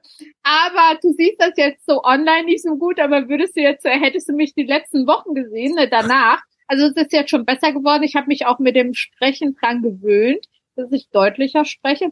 Aber ich habe ganz komisch genuschelt und ähm, ja, ich hatte, ey, so schlimm. Ich bin danach Übertreib. auch- Ey, ich bin so ein Opfer. Und sogar Edda hat sich über mich lustig gemacht. Yo. Also, die darf. okay, hör auf mit diesem Unsinn, Sana, erde dich, hör auf, solchen Unsinn zu machen. Aber du weißt ja, wenn es mir schlecht Naja, gut. geht, macht man einfach dumme Sachen. Und Wie gesagt, so eine dumme ja. Geschichte. Aber jetzt kann ich drüber lachen. Und in sechs Monaten ungefähr kann ich auch meine Mundwinkel wieder richtig äh, bewegen. Sechs Monate dauert das noch. Ja, bei mir hält das unheimlich lange. Also so sechs Monate bis ein Dreivierteljahr hält Botox immer bei mir. Aber dann ist alles wieder normal. Dann mache ich auch sowas nicht nochmal. Mal sehen, mal sehen, mal sehen. Ich bin gespannt. Also, ähm, ja, Botox. Wenn es was umsonst gibt, das ist so die deutsche, äh, die Deutsche in dir. Irgendwie so ein bisschen. Es ist total die Deutsche in mir. Das ist wie bei Es, es gab was umsonst. Und es geht umsonst. Weißt du, sonst zahle ich ja für drei Zonen nur für meine Stirn und so 280 Euro. Und jetzt dieses, ne, dieses Angebot. Ich meine, wie will ich denn sparen, wenn ich äh, das nicht nutze? Genau. Ja, und vor Aber allen Dingen, Ich muss äh, sagen, ich habe ja auch so, ich liebe meine Freundin, aber sie sind auch Arschlochfreundin. Da kamen einige Nachrichten dann auf einmal, ob mir jetzt so seitlich auf die Sapper runterlaufen würde. Ich wollte was Aufmunterndes hören, so nein, Sana, sieht man nicht, alles gut, ist nicht so schlimm. Aber ich habe leider sehr ehrliche Freundinnen, ähm, die sich noch zusätzlich über mich lustig gemacht haben. Aber ich kann ja gut über mich lachen. ja, gut, also ich hoffe ähm, dann, dass das bald vorübergeht, aber du meinst noch ein halbes Jahr. Jo. Ähm, ja, also, äh, was machen wir noch? Sollen wir noch ein bisschen äh, plappern oder musst du los? Ja, nee, ich muss nicht los, aber erzähl du mal. Äh, Ja, was hast du? Äh, Ask me anything, gerne. Also ich meine, das ist ja hier die öffentliche Folge. Ich habe ja mittlerweile fast so ein bisschen es verlagert. Die, äh, die finsteren, die Abgründe in meine Seele finden ja fast so ausschließlich hinter der Paywall statt bei Patreon. Und äh, bin ich gar nicht mehr gewohnt, öffentlich so über mich zu reden, aber gerne ask me anything. Also ich habe keine, ich habe ja, da keine also Hemmungen. Ich, ich habe ja mitgekriegt, äh, oder ich habe ja deine bessere Hälfte neulich kennengelernt. Oha, jetzt. Wie kommt's, äh, dass du jetzt auf einmal, ich meine, das ist toll, du weißt, ich finde das gut, ähm, dass du auf einmal, ja, so vernünftig wirst. was soll äh, das denn heißen? Also erstmal, das ist ja jetzt doch sehr, sehr privat. Ja, das versuche ich. Versuche ich natürlich so ein bisschen ähm, tatsächlich so ein bisschen zu trennen, ne, mein Privatleben und mein Beruf so ein bisschen. Es ist nicht geheim, also man darf schon wissen, aber ähm, ja, ich habe damit keine guten Erfahrungen gemacht, das zu viel zu exposen, also das zu viel zu zeigen in der Vergangenheit. Ich mache ja seit neun Jahren den Podcast. Nächstes Jahr sind es zehn Jahre, muss man sich mal überlegen. Zehn Jahre ohne Unterbrechung. War ich einer der frühen Podcaster schon, als es das eigentlich noch gar nicht so gab. Also es gab schon, aber mittlerweile hat ja gefühlt jeder Ja. Depp irgendwie einen Podcast und das war damals noch nicht so. Und ähm, da musste ich natürlich auch viel lernen, so über die Jahre, weil am Anfang haben natürlich weniger Leute zugehört und man dachte so, ja, man ist so unter sich und ich erzähle hier so alles und ähm, ich poste auch alles. Ich bin da immer noch sehr offen und sehr transparent, also ich spiele keine Rolle. Ähm, ich bin die Person, what you see is what you get, aber ich gucke schon so ein bisschen, was ich erzähle von meinem Privatleben und wo. Und vor allen Dingen eine andere Person da so mit reinzuziehen, ähm, das kann mal kurz ganz lustig sein. Ist es auch und manchmal macht es auch Spaß. Nur manchmal vergeht ein Jahr oder noch ein Jahr oder keine Ahnung, äh, Gefühle ändern sich, Stimmungen ändern sich und auf einmal ist das alles so da draußen. Klingt jetzt banal, äh, ist auch so ein bisschen so, ja, guten Morgen, das weiß man doch. Aber ähm, in dem Moment denkt man da manchmal nicht so drüber nach. Und es sind jetzt auch gar nicht so krasse Sachen oder sowas, die ich jetzt verheimliche, sondern es ist einfach, ich möchte einfach nicht, dass jeder da draußen Zugang zu allem hat aus meinem Privatleben und auch diese Person so verfolgen kann. So, ja, keine Ahnung, ist jetzt auch irgendwie keine neue krasse Erkenntnis oder ich bin jetzt auch nicht der Erste, der das so macht, aber es ist so ein bisschen, ähm, ich bin da so ein bisschen vorsichtiger geworden. Also du kannst mich trotzdem alles fragen, aber es ist so, ja, Nein, also ich stiche äh, natürlich, ich weiß, was du meinst, ich weiß, wie du, äh, wie das ist. Ich wollte einfach nur sagen, ich äh, finde das toll. Ich hab, ich durfte sie ja kennenlernen ja, und äh, wir nennen natürlich keiner Namen oder verlinken sie natürlich nicht mit. Das ja, muss sie ja selber entscheiden, inwieweit äh, sie in den Vordergrund treten möchte oder ne, erscheinen möchte. Das muss jeder für sich selber entscheiden. Das mache ich ja genauso bei meiner schlechteren Hälfte. Also du weißt ja auch, wir posten nicht so viel zusammen, aber wer äh, wer es weiß oder wer es wissen soll, weiß es. genau, es ist nicht komplett geheim, ja, Genau. Aber ähm, ich wollte einfach nur sagen, ich find's gut, dass, äh, dass äh, ja, du wirst nicht erwachsen, sondern äh, ich habe das Gefühl, du erdest dich so ein bisschen mehr. Wir haben da ja, Ja. schon die letzten Male auch privat viel über sowas gesprochen. Ja, Ähm, und ähm, ja, ich denke, ich habe das Gefühl, sie tut dir gut. Sie ist ja auch super nett. Ganz abgesehen davon, dass sie natürlich sehr hübsch ist. Dankeschön. Aber ich finde, sie tut dir gut. Dankeschön. Ja, ähm, ich meine, im Endeffekt läuft es ja darauf hinaus auch, kann man ja nochmal den Bogen spannen. Wie möchte man denn leben? Was möchte man denn erleben? Und was, so ganz banal, worauf, ich bin ja jetzt auch schon in meinen besten Jahren, ja, ich bin Mitte 40, irgendwann fragt man sich natürlich, worum geht's denn eigentlich? Du hast Familie, du hast zwei Kinder und ähm, auch dieses ganze woke-Thema. Meiner Meinung nach ist diese Abwesenheit traditioneller Religion, kann ja jeder für sich machen. Ja. War ja auch mal eine Zeit lang ein Fortschritt. Aber dieses Ersetzen durch eine woke Religion tut vielen Menschen nicht gut. Ich sehe sowohl Jungs als auch Mädels werden von klein an belogen und damit meine ich, mittlerweile sind wir ja bei dem Punkt, man weiß ja gar nicht mehr, was ein Mann und was eine Frau ist. Ne? Und jedem man weiß wird ja schon, aber man versucht was anderes Genau. zu erzählen. Genau. Also, Und ja, und um jetzt auch mich da persönlich gerne noch mit einzubringen, ich weiß das natürlich auch schon lange, was ein Mann ist und was eine Frau ist, aber irgendwann stellst du dir die Frage, was gibt es noch im Leben? So, die stelle ich mir schon länger. Äh, das ist ja klar. Und äh, hier geht's ja auch nicht darum, mit der Brechstange irgendwas zu machen, aber was ist gut und was ist richtig? Das heißt nicht, dass ich jedem einen Lifestyle aufzwingen will. Ich zwinge auch nicht jeden konservativ zu sein. Es muss auch nicht jeder Kinder kriegen. Aber gesamtgesellschaftlich gesehen ist es doch so, eine Gesellschaft, in der alle non-binary oder jeder queer ist, funktioniert einfach nicht. Mhm. Es funktioniert nicht. Das heißt nicht, dass ich jedem das absprechen will. Du kannst deine Entscheidungen treffen und dein Leben leben, wie du willst. Aber es kann nicht jeder woke sein und keine Familie gründen und stattdessen irgendwie seinen Hund heiraten oder sowas. Und ähm, ja, äh, genau, jetzt sind wir ja da schon, es gibt schon Bewegungen, da geht's dann hin zu meiner attracted ähm, person und so weiter. Ja, also so komplette, Ja. komplette, alles, was den Westen auch mal ausgemacht hat. Einerseits war der Westen offen und tolerant und hat eine, einen Individualismus zugelassen, aber andererseits wird das jetzt irgendwo pervertiert und es wird gesagt, du darfst oder sollst am besten gar nicht mehr konservativ sein, sondern nur noch degeneriert. Und am besten jeder. Und jeder, der da äh, sagt, ich möchte aber irgendwo es so machen, wie nenn's das Universum, nenn's Gott, nenn's die Natur, es gewollt hat, der wird als Feind ins Visier genommen. So. Und persönlich kann ja jeder machen, was er möchte, aber persönlich stellt man sich vielleicht irgendwann im Leben die Frage, yo, ähm, wie soll denn jetzt die Reise noch weitergehen? Also das heißt jetzt nicht, dass ich dazu plädiere, da nur so eine Vernunftentscheidung zu machen oder so, keine Ahnung, irgendeiner Torschlusspanik nachzugeben. Aber die Frage ist doch, was, warum, ich habe den Eindruck, viele Woke sind unglücklich. Und ähm, Ja. sie sind lost. Die Gemeinschaft, genau, die Gemeinschaft fehlt denen auch. Und Also sie ihnen. Ihnen, ihnen fehlt vielleicht auch ein guter Partner, eine gute Partnerin, eine Familie. Du sagst Gemeinschaft, vielleicht ist es auch äh, gar nicht eine große Gemeinschaft, sondern eine kleine. Freunde und Familie.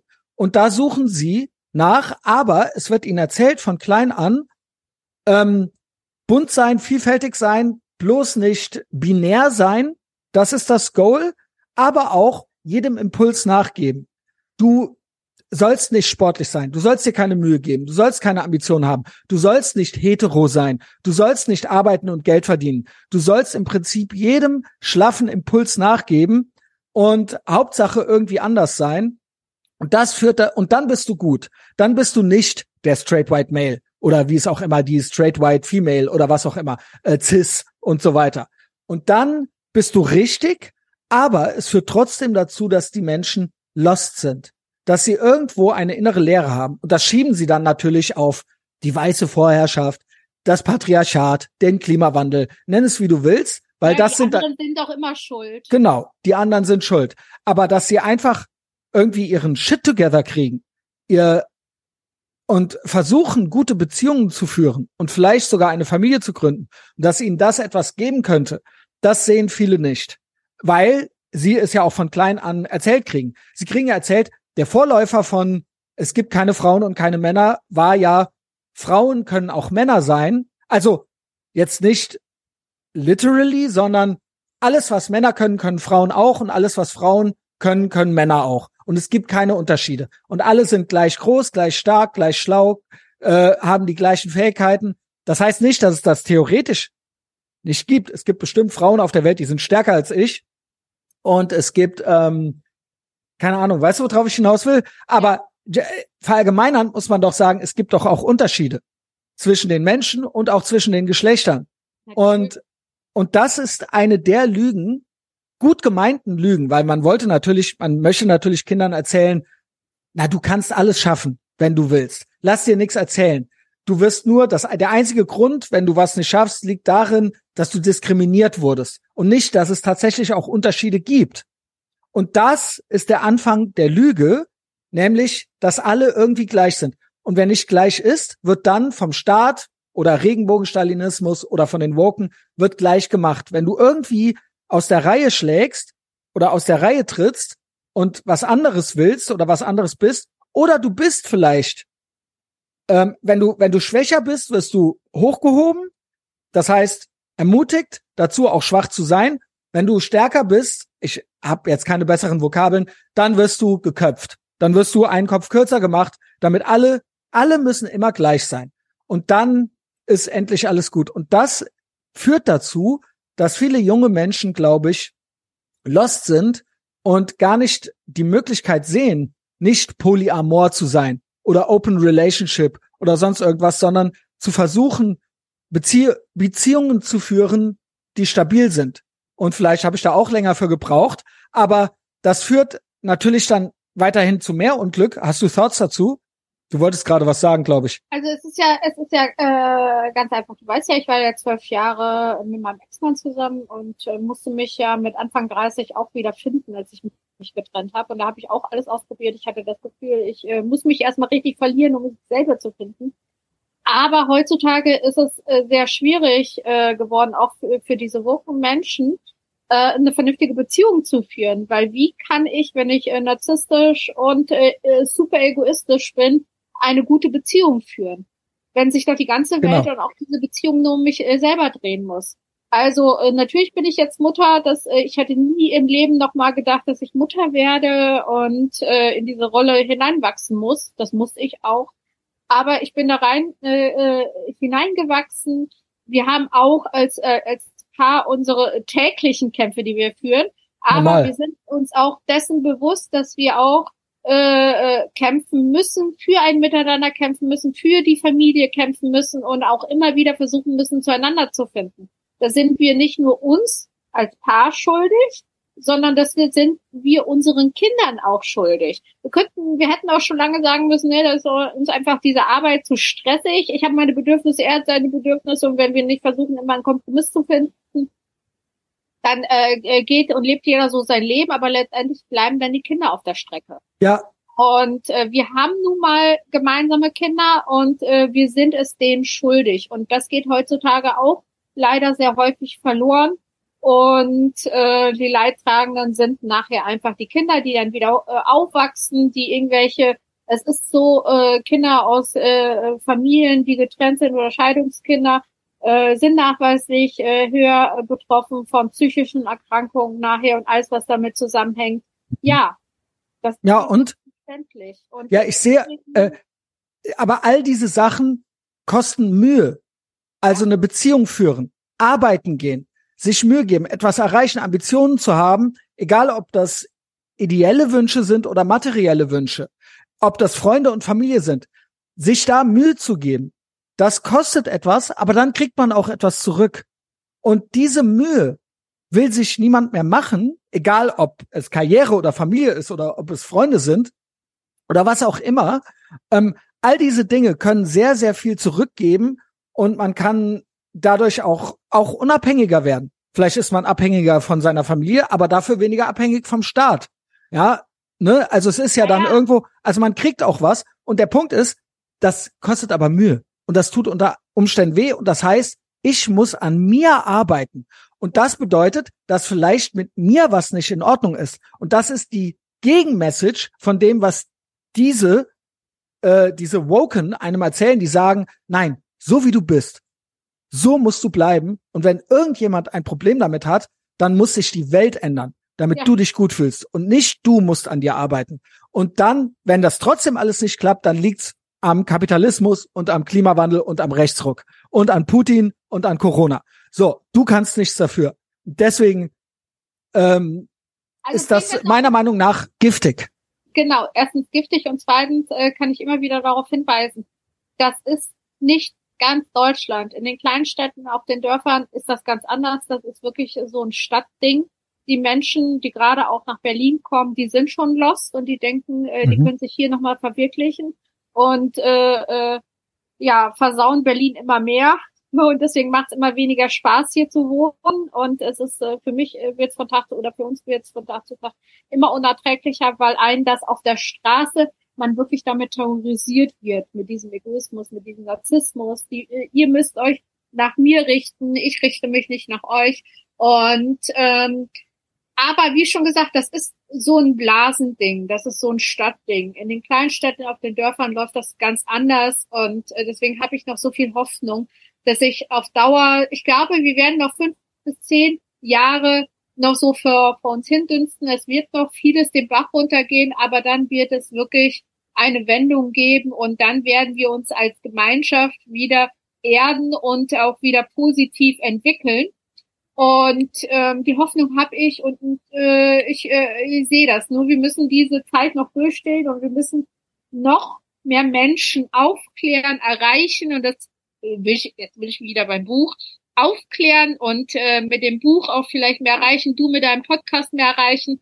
Und äh, dann können wir in zehn Jahren ein wirklich großes, positives Wir erreichen. Aber was das Thema Beziehung angeht, ich wollte dir eigentlich nur sagen, dass ich das schön finde, dass, äh, ja, dass du so eine tolle Zeit hast und diesen Weg gehst, weil ich jo, einfach von, genau. ne, von so weit weg, obwohl, ne, wir unterhalten uns, ich sehe, wenn ihr hier seid, können wir reden, dass es für dich etwas ist, was dich momentan glücklich ja. macht. Und, und aber das ist, schön. ja, es ist auch mein anti-wokes Statement, eine gute heterosexuelle Beziehung zu führen. wo, wo der Mann der Mann ist und die. Ist. ja, ja, aber bei mir ist es heterosexuell. Mir gut tut. Ja. Also und, und der Mann ist der Mann und die Frau ist die Frau. Ja. Du bist halt ein Tattoo-Luder. Ich glaube, so ein bisschen Tattoo-Luder bleibst du für immer. Ja, das ist, die Milch ist verschüttet. Ähm, Sana, es hat mir sehr viel Spaß gemacht mit dir. Es war ein äh, ja bunter Blumenstrauß an Themen, aber es gab ein Oberthema, äh, Oberthema, dein Buch Woke. Äh, ich hoffe, ich krieg's dann die Tage noch, sonst muss ich es mir selber kaufen. Ist ja kein Problem. Äh, der Verlag hat mitgebaut, es kommt diese Woche versprochen. Ansonsten bei mir läuft ja bei mir läuft ja, ne? Also ich kann es mir auch leisten. Ihr kauft euch auch alle das Buch. Hast du einen Linktree oder wo soll ich dich äh, verlinken? Ähm, am liebsten Facebook immer noch? Ist eigentlich egal. Verlag, Facebook, was auch immer oder Instagram. Ähm, ja, also wenn ihr protestieren wollt gegen die woke Welt, dann kauft unser Buch, äh, was derzeit wirklich von den Medien äh, anständiger Kapitalismus ist das ganz dezent gecancelt wird. Deswegen wäre das auch wirklich ein Statement, dieses Buch weiter zu vermarkten und äh, weiter zu äh, verteilen, damit wir viele Menschen erreichen können. Weil, wie schon gesagt, es wird tatsächlich von der Medienlandschaft ganz dezent gecancelt. Ist das wirklich so? Ja. Krass. Ich äh, krieg so ein paar Posts von dir mit. Ähm, auf Facebook äh, postest du manchmal so ein bisschen. Ja. Ähm, ja, Instagram auch, aber mehr so ausführlichere Sachen auf Facebook. Ja. Und äh, äh es ist wirklich so, ne? Also ja. es ist so ein bisschen äh, Shadowbanning. Ja, aber wir kriegen das hin in Mundpropaganda. Ja. Und deswegen kauft das Buch. Gut. Ähm, ja, macht das. Ähm, findet Sanna, ich verlinke sie hier in der Folge natürlich. Ja, äh, bei mir ist es wichtig, diese Folgen hier, also was ihr jetzt gerade gehört habt, das gibt es wöchentlich kostenlos auf Apple Podcasts und Spotify. Das ist einmal für alle. Und wenn ihr mein abgründiges Privatleben möchtet, ja, ich bin der ich bin der Anführer einer okkulten Sekte und die Community findet ihr auf Patreon. Also dort gibt es mehrmals die Woche neuen Content und da wird's auch so ein bisschen persönlicher und intimer. Und äh, ja, was noch? Äh, Instagram. Ist, ja, Instagram. Toll, ich mache das sehr gerne mit dir und es hat mir unheimlich viel Spaß gemacht. Vor allem muss man sagen, dass du ein, ich mache ja viele Podcasts, viele, viele Interviews und du bist einer der wirklich wenigen, die nicht vorurteils äh, belastet auf mich zupreschen, sondern äh, mir auch äh, meine Meinung lassen und mich nicht bevormunden ah. mit dem ersten Satz. Und deswegen macht es mir so unheimlich viel Spaß, mit dir zu quatschen. So, wir sehen uns bald wieder bestimmt in Berlin. Wenn du noch mal hier bist, irgendwo im Rheinland, in der Nähe, dann kommst du her. Abgemacht? So. Abgemacht, versprochen. Und ansonsten äh, Instagram poste ich auch, aber wenn ihr meine Shitposts lesen wollt, äh, da gebe ich immer so richtig Gas. Das ist eigentlich auf Twitter. Also findet mich dort. Sanna, lade ich gleich hoch. Ach übrigens, äh, auf YouTube wird das auch zu sehen sein. Ich habe nur noch eine Sperre wegen Hassrede. Ich glaube, es war wegen, ich nenne mal den Namen nicht, aber es gibt einen klimadepressiven, HIV-positiven Klimaaktivisten und in, in dessen Rahmen war das. Ich habe seinen, ich glaube, ich habe seinen Twitter-Namen vorgelesen und es ist. Oh nein. Genau. Und sein Twitter-Name ist Hate Speech. So, und jetzt habe ich noch drei Tage eine Sperre auf YouTube und kann nichts hochladen. Das heißt, ihr findet den Podcast jetzt sofort auf Apple Podcasts und Spotify und dann in drei Tagen auf YouTube. Sanna, hab einen tollen Tag.